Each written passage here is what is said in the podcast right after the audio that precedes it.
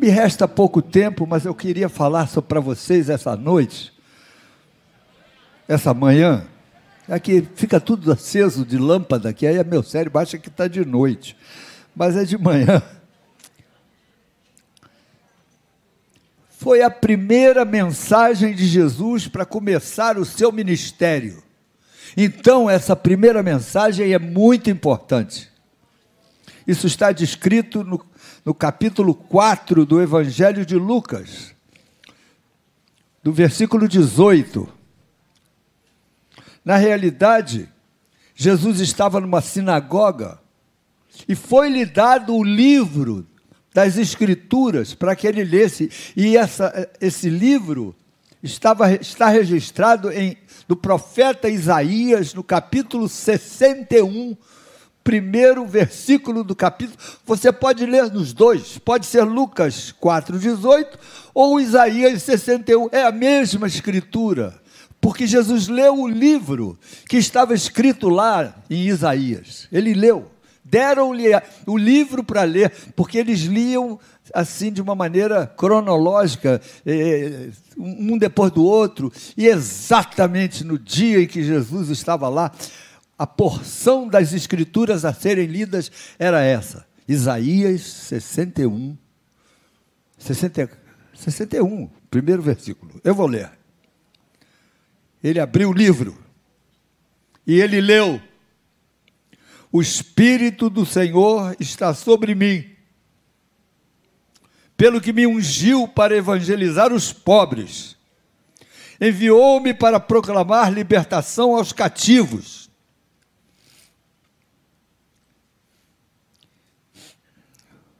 e restauração da vista aos cegos, para pôr em liberdade os oprimidos e apregoar o ano aceitável do Senhor. Que leitura profética! Para um filho de carpinteiro que estava frequentando naquele momento a sinagoga de Caná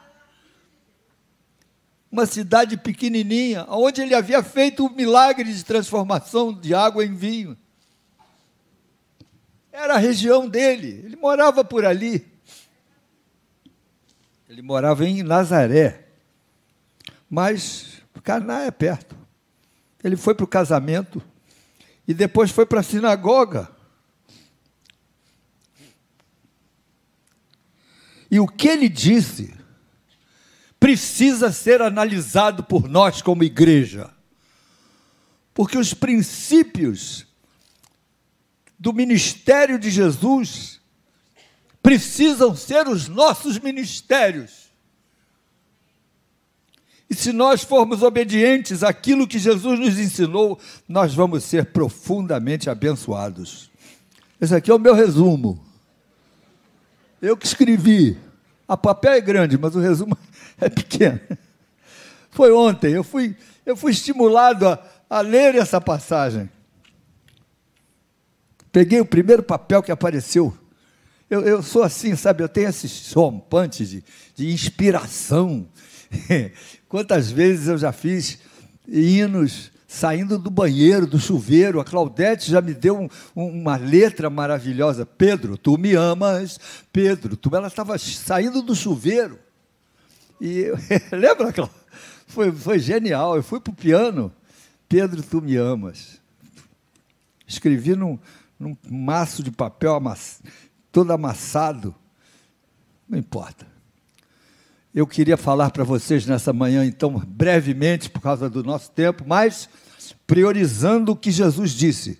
Em primeiro lugar, ele disse assim: O Espírito do Senhor está sobre mim, pelo que me ungiu. Então, meus irmãos, nós aprendemos que Jesus é ungido. O Senhor Jesus Cristo tem unção para abençoar a gente. Ele está ungido pelo próprio Deus, Criador. Ele me ungiu porque ele prioriza os pobres. Evangelizar os pobres. E aí eu já começo a pensar: onde entram os ricos nessa história. O problema é que para Deus existem ricos que são pobres e existem pobres que são ricos. O que, que o senhor quer dizer com isso? É que existem pobres que não são nem sob, não, que não são, que, não, que pobres que são coração quebrantado para Deus, que amam o Senhor. Existem ricos que não são nem soberbos nem orgulhosos. Existem ricos cujo coração é um coração de Deus. E existem pobres que é um coração soberbo e orgulhoso. Então, para Deus, o pobre aí não é o que tem dinheiro. O pobre aí é o que olha para si mesmo e se reconhece incapaz, insuficiente, temporário, pecador, sem merecimento. Eu espero que eu esteja falando para pobres, que a igreja seja constituída de pobres, pobres de alma. Você pode ser, uh, ter uma empresa, ser um, um, ter milhões na poupança e, e continuar a ser pobre. Irmãos, nós estamos distribuindo domingo que vem Bíblias em todo o Rio de Janeiro, não só a Igreja Maranata, mas as igrejas evangélicas de um modo geral, exceto essas que vocês sabem quais são, que não valorizam os pobres, valorizam só os, os que têm dinheiro. Bom, eu não preciso nem falar para vocês quais são. Mas as igrejas éticas, domingo que vem, estarão distribuindo Bíblias. Vocês sabem por quê?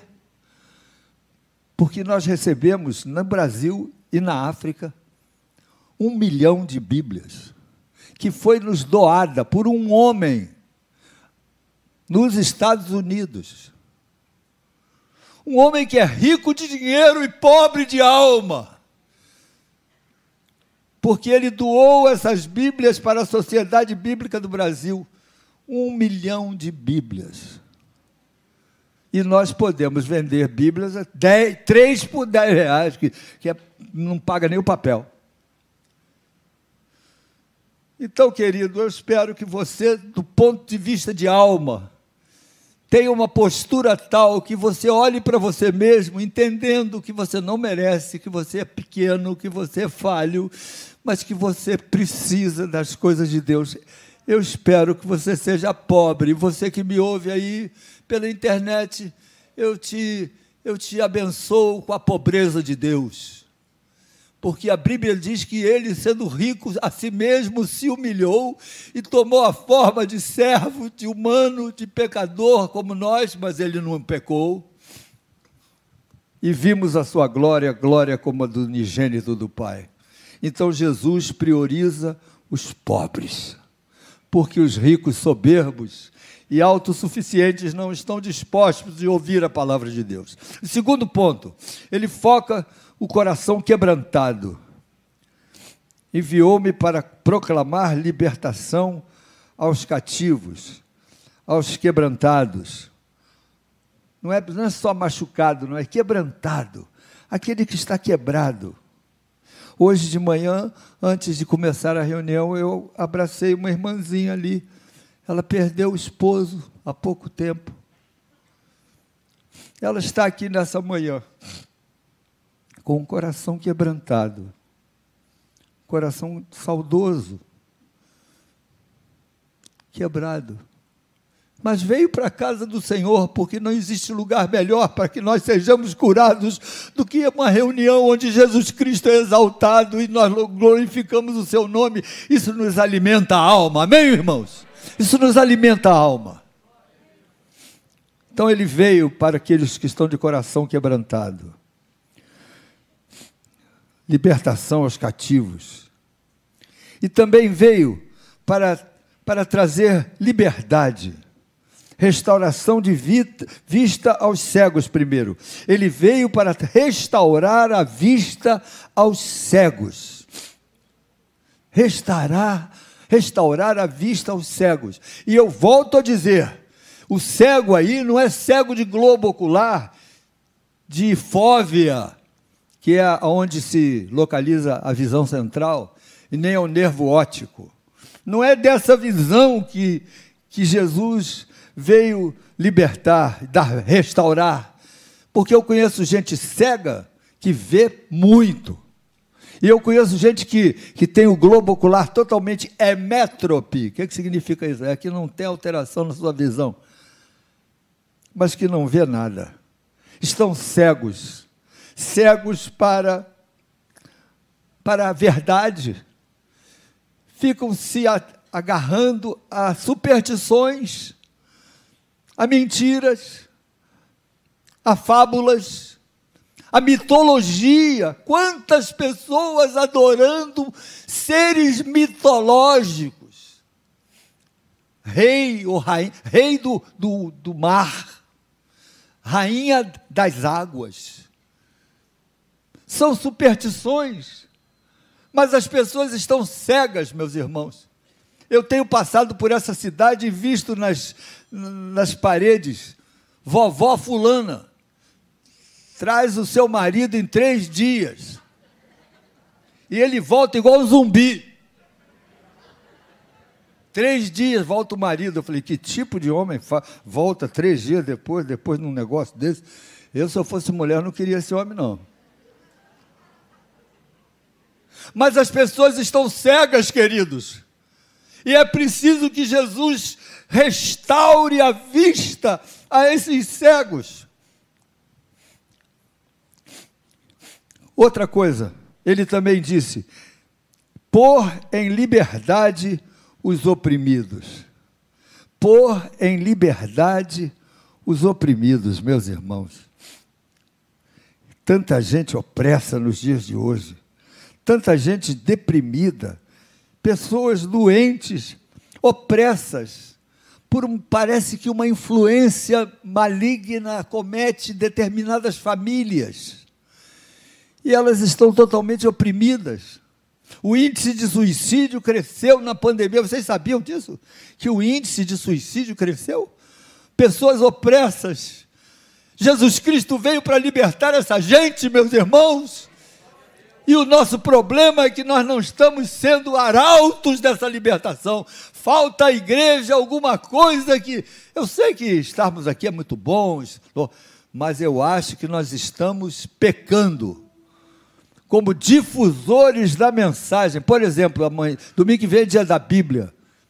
Se você não estiver com a perna quebrada e não vier, é omissão. Você precisa estar aqui, ainda que você não tenha vontade de. Eu vou vir sem vontade.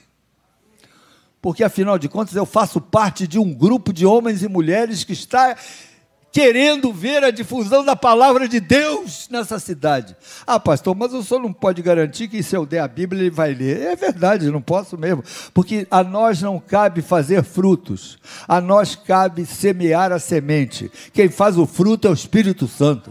Faça a tua parte e deixa por conta do Espírito Santo que ele vai fazer a dele. Amém? Então, meus irmãos, o outro ponto que eu queria destacar para vocês é anunciar o ano da bondade do nosso Deus, o ano da bondade, apregoar o ano aceitável do Senhor. Apregoar o ano. Eu gostaria que você abrisse Isaías. Isaías 61. Pode colocar Isaías 61 aí? É, por favor.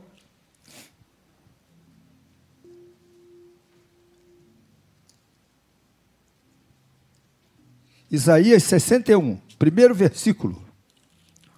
Foi o que Jesus leu. Vamos ler então.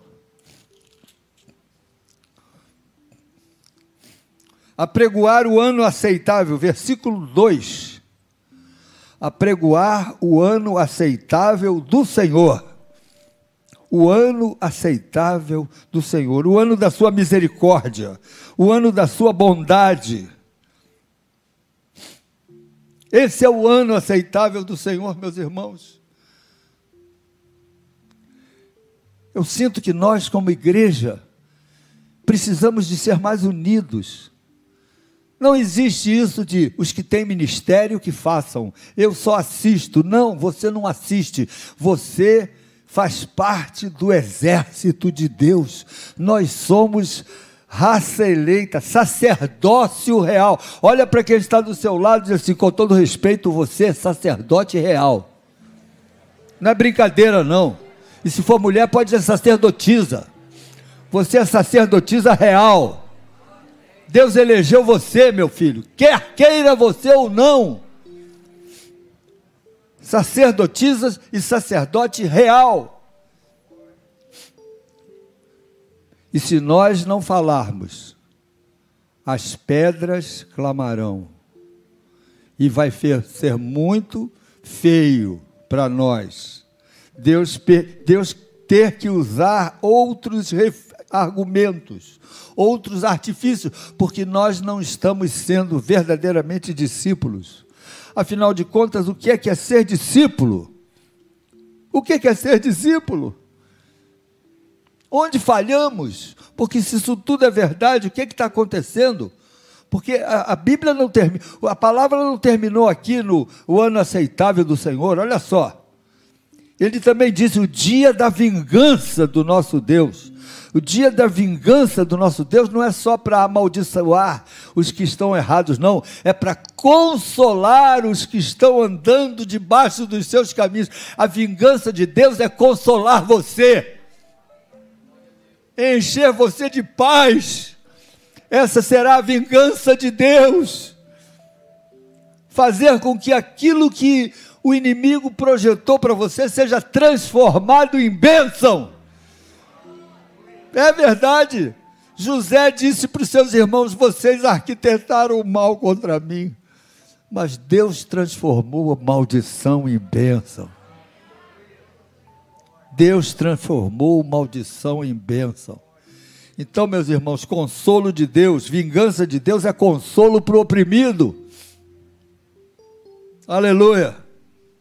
Ele consola os tristes. Ele anuncia a verdade aos tristes. E ele nos e troca as nossas cinzas num manto de glória. Porque olha o que está escrito no texto, meus irmãos. Em vez de e a pôr sobre os que em Sião estão de luto uma coroa em vez de cinzas e óleo de alegria em vez de pranto. Veste de louvor em vez de espírito angustiado, a fim de que se chamem carvalhos de justiça. Você Deus tem um plano na sua vida, transformar você em um carvalho de justiça, plantado para a sua glória.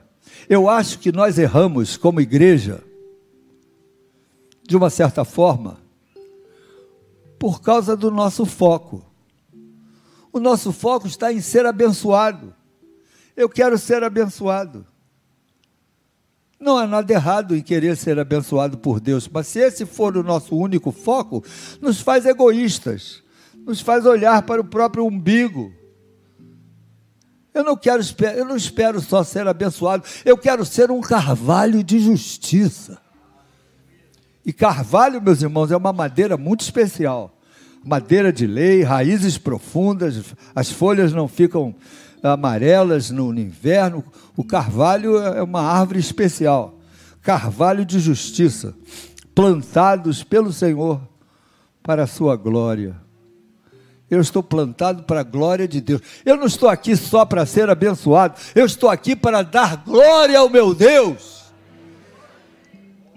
O, o, o alvo dessa reunião não somos nós, o alvo dessa reunião, nosso Deus, estamos aqui para honrá-lo, adorá-lo, servi-lo e obedecê-lo. Eu, particularmente, não gosto quando eu vejo alguém que a gente convida para a reunião, depois da reunião, e aí, você gostou? Ah, gostei. Mas a reunião não é para ela gostar, a reunião é para Jesus gostar, para o nosso Deus ser exaltado. Glória a Jesus! Então, meus irmãos, esses são os ministérios que Jesus quer conferir à igreja. Anunciar o, o ano da bondade do Senhor, da sua misericórdia. Estamos no ano da misericórdia.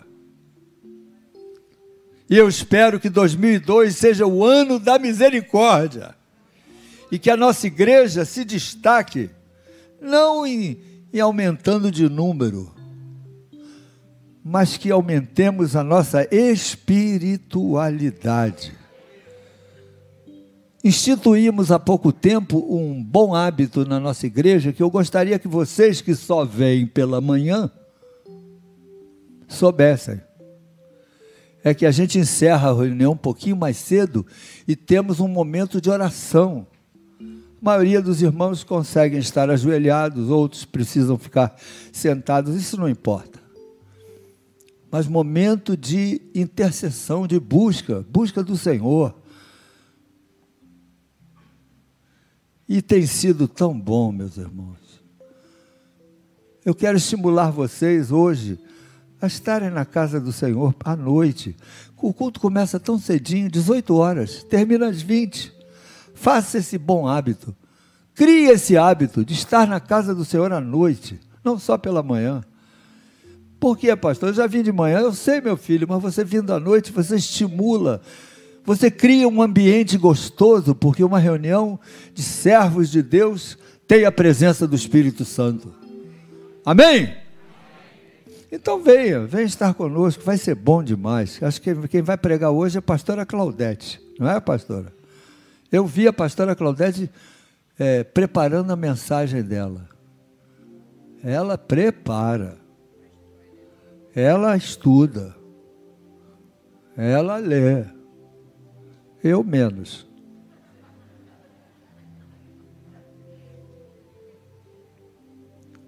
Mas, meus irmãos, nós precisamos começar a servir a Deus de um jeito que Deus fique alegre.